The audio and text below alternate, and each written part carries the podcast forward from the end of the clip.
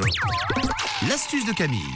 La talentueuse Camille sur Rouge. Maintenant, tout de suite, direction ton atelier. Oui, une astuce pour la bonne conservation de vos figues. Vous me l'avez demandé, elle arrive l'astuce. Les figues, c'est très bien, mais ça ne se conserve vraiment pas longtemps.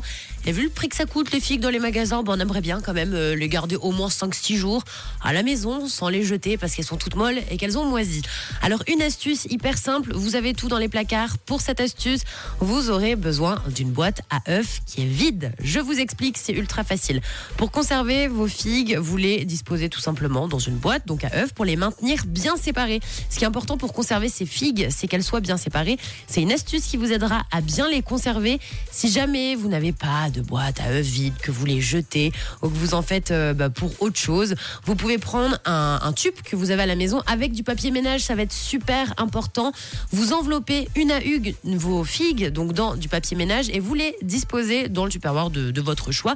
L'important, c'est qu'elles soient enveloppées dans ce papier ménage. Comme ça, le papier ménage va retenir Absorbe. toute l'humidité de la figue, exactement. Et c'est comme ça que vous allez euh, garder vos figues une semaine sans problème, même un petit peu plus, sans qu'elles moisissent ou qu'elles deviennent toutes molles. Donc vous l'avez compris, on prend une boîte à œufs, comme ça, ça les sépare et ça évite donc de créer de l'humidité. Et si vous n'en avez pas, on enveloppe bien ces figues, on fait comme un petit papier cadeau, donc dans du papier ménage, vous les remettez dans un tube et c'est tout bon, soit au frigo, soit euh, sur votre plan de travail, dans la cuisine. Et le tour est joué, donc essayez cette petite astuce, les amis. C'est tout simple. euh, Et quand c'est tout simple, c'est agréable à réécouter en podcast sur rouge.ch.